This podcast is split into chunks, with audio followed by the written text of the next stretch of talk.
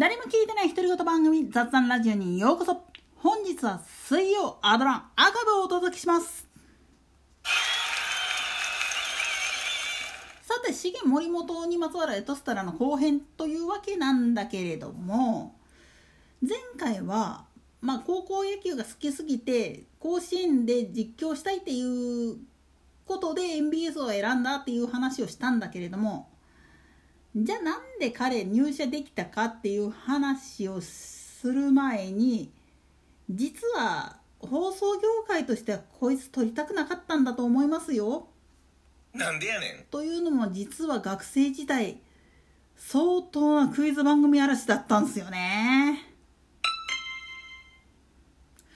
というのも重森本が学生だった頃っていうのはちょうどテレビ業界では視聴者参加型のクイズ番組っていうのが花盛りだった頃でそれこそあのラジニケの大関俊アナが出たかったっつって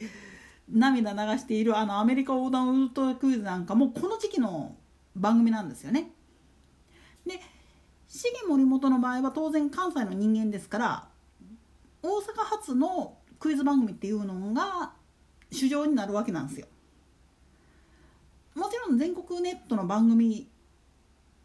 アタック25なんかもそうだしで東京の方の番組っていうのにも結構出てたっぽいんですよね。でもその中でも実は伝説となってるのはアップダウンクイズっていうクイズ番組なんですよね。これ MBS で放送されてるやつだしで詳しいことに関してはもう YouTube とかでググってくれっていうことで。なんでやねん。まあ簡単に説明すると10問答えてハワイへ行こうっていうのがまあキャッチコピーみたいな番組で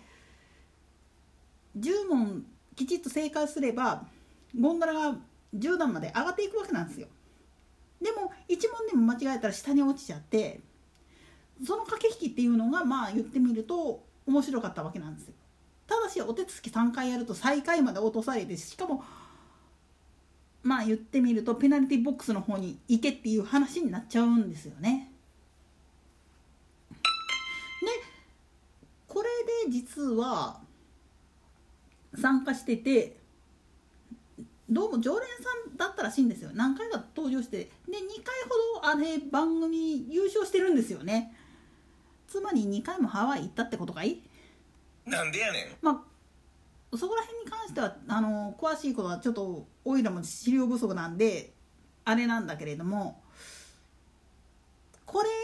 がまあ言ってみると MC やってた小池清アナで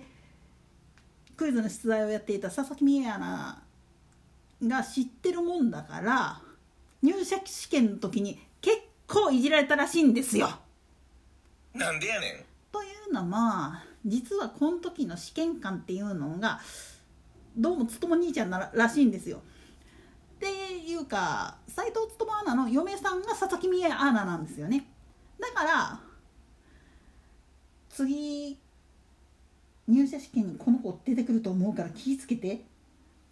任せろ俺がいじってやっからみたいなことをやったかやらないかっていうのはちょっとあくまでも想像ですけれどもそういうことがあったっぽいんですわ。まあまあそういういきさつがあって MBS が取ったっていう部分もあるらしいんですよね。でまあそのことに関してはアドラの中では80年代の時点ではそこまでいじられなかったんだけど90年代に入ってある年のウルトラクイズ優勝者中田さんだっけ？この人が MBS に対してアドラに対して番組持ち込み企画っていう形で挑戦状を叩きつけてきたんですよ。重森本と怠慢やらせろって。なんでやねん。それ来たっていう感覚ですね。もうこれは。裏側を知ってる連中は。だからもうアップダウンクイズのその当時のハワイ行った回のテープ引っ張り出してくるわ。お膳立てするわでむちゃくちゃなことをやってるんですよね。ある意味アダランを通じた公開処刑。なんでやねまあ本人としてはクイズ番組嵐をやめてもう10年以上経ってるから腕落ちたとかってブーブー言いながらもそれでもやりまくったんですよねこのクイズ対戦は。まあこれは後にあの開局50周年の時にアップダウンクイズリメイクやるぜっていう話になった際にも実は制作サイドの方からこの日開けといてねって言われたらしいんですわ。なんでやねん。当然公開処刑のためです。まあそういう裏事情があっぽいんだけれども実はそのハワイに行った回らへんかな？なんかこれ噂で聞いてるんだけれどももう一人とんでもないやつが同じところに出てたっぽいんです。誰やねんって思うでしょ？実はラジニー系の小馬正さん。なんでやねん。いやこれねあのー一時競馬ブックでリレーコラムラジニケのアナウンサーだけでリレーコラムやってた時期があってここで本人ゲロってるんだけれども実はクイズ彼も明治大学のクイズ研究会に所属しててかなり荒らしてたらしいんですよ。でアップダウンクイズたまたまどうもその自分がひょっとしたらいけるかもっていうとこまで行ってたのに最後追い越されて隣でハワイ行きやがったっていうネタがあるんですよね。どうもそれが重森本っぽいんですよね。なもんだからこの2人ひょっとするとあの MBS のスタジオで顔合わせてる可能性あるんですよね。まあ同い年ですし今はもうジャンルが全然違うから触れ合うこともなかろうとは思うんだけれどもでも当時の学生の間では結構耳にしてたはずです。お互いに。東からこいつ来るぞ。西のこいつ強いぞ。で多分なってるとは思うんですよ。まあ脱線ついでにちょっと小浜さんの話をしちゃうと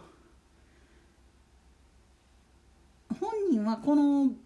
テレビ番組を通じて自分のカメラ映りを見て「俺テレビ向きじゃねえや」って言ってラジニケを受けてラジニケのアナウンサーになるんだけれども2008年「お前何しとんねん」っていうことが起きるんですよね。なんでやねんあの知ってる人は知ってると思うんだけど「クイズミリオニア」っていうクイズ番組があったと思うんだけどあれに一般公募してイナルまで残っちゃったんですよね。で結局750万の手前でドロップアウトっていうことになったんだけれどファイナルまで行くなよってそれのせいでフジテレビがラジニケに問い合わせてえらい目にあったんですよ。まあその後 BS11 のスタッフがもう引っ張り出しちゃえあれっていうことになったかどうかは知らないけれども今はまあコロナの関係であの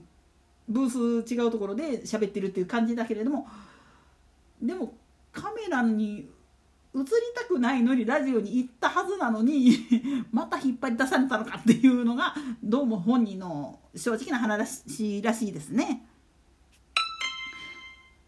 といったところで今回はここまで。それでは次回の更新までごきげんよう。